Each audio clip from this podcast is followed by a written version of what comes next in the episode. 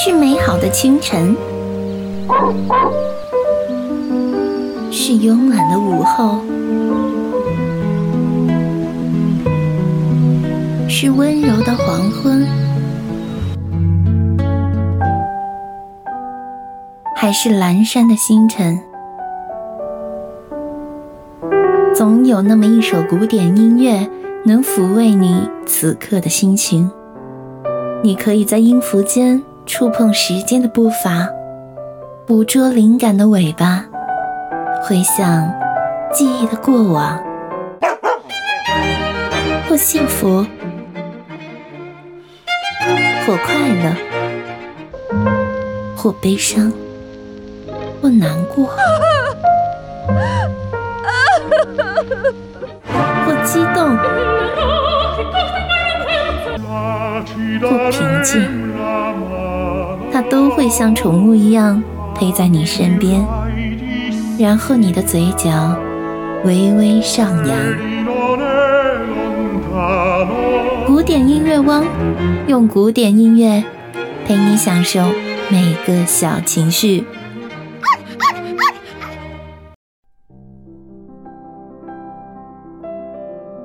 古典音乐汪。大家好，我是妍妍公主。今天古典音乐汪将陪大家欣赏巴赫平均律。巴赫是巴洛克时期的德国作家，杰出的管风琴、小提琴、大键琴演奏家。巴赫被普遍认为是音乐史上最重要的作曲家之一，并被尊称为西方近代音乐之父。也是西方文化史上最重要的人物之一。作为学琴的人来说，巴赫可谓是大家的噩梦了。因为呢，巴赫的曲子真的真的非常难弹好，经常是比如说左右手是不同步的，同时呢还有不同的声部。小时候呢，我不懂嘛，所以经常找不到规律，而且特别的枯燥。于是呢，只好一边哭一边弹，有时候不弹的时候还会被妈妈打。尽管这样，还是有时候会弹得乱七八糟的。那现在长大后呢，听他的作品，反而越来越觉得哇，好好听啊！特别是思绪烦乱的时候，听巴赫平均律，反而慢慢的心就能平静下来。先和大家解释一下什么是平均律。所谓的十二平均律啊，是一种律制，即是把一个八度分为相均等的十二个音程。哦，有人又问了，什么是八度啊？就是哆哆到哆哆哆哆。哎呀，对不起，嗓子不行了。反正这个就是一个八度了。那每一个音程呢，规定为半音，两个半音为一个全音。半音是什么呢？比如说，大家看到钢琴啊，有黑白键、黑键、白键、黑键，那两个相邻的键，我们称为一个半音。比如说哆和它右上角那个。键就是哆到升哆是一个半音，升哆到 re 又是一个半音。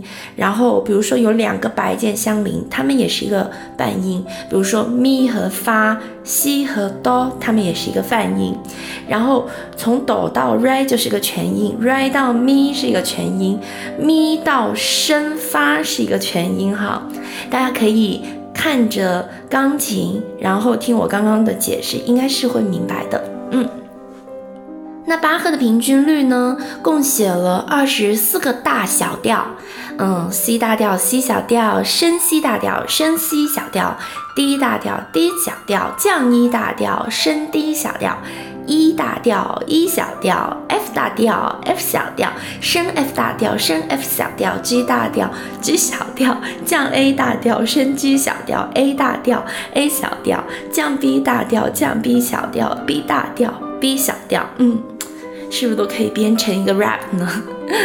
每一个调呢，其实都包括了一首前奏曲和一首副歌，所以一共是四十八首前奏曲与副歌，分上下两个卷，分别创作于一七二二年和一七四四年。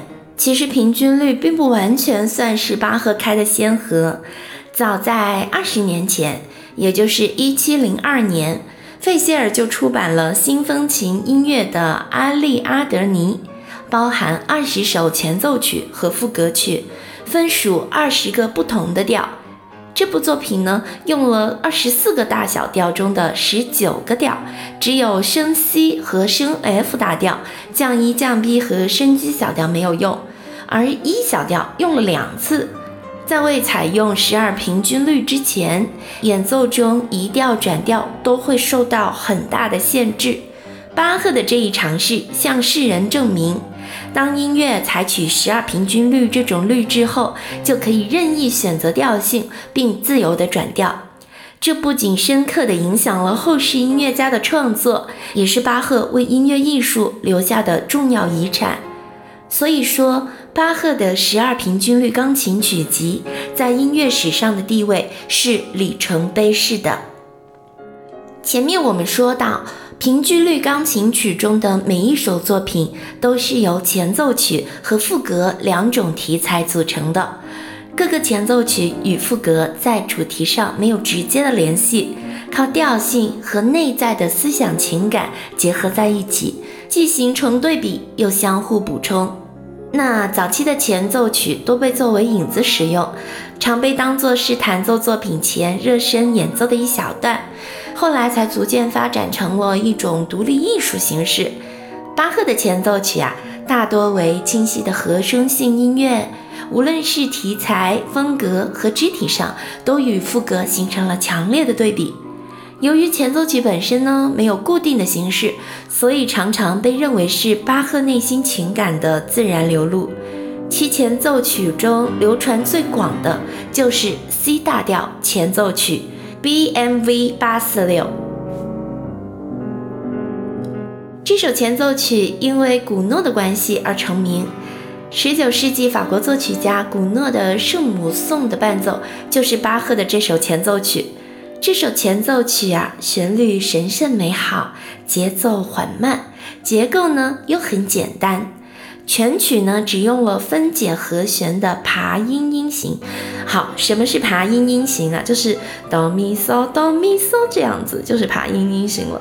许多钢琴家呢都对这首前奏曲做出了不同的诠释。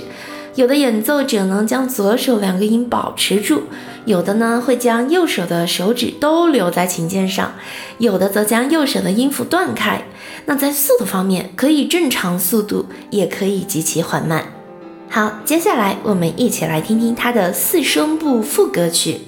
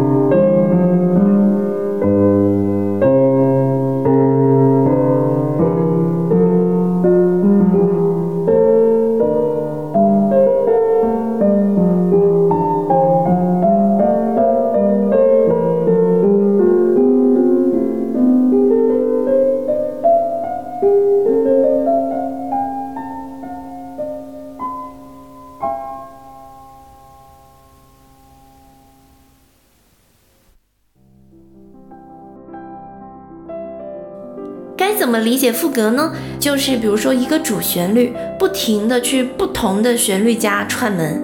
嗯，我想怎么样让大家更好的去理解副歌的这样的一个呃音乐形式呢？大家可以去看我们的推文公众号，搜索来福 The Media，然后呃 The Media 拼写是 T H E E M E D I A，嗯，我们在上面放一张图，大家就可以很直观的看和感受到了。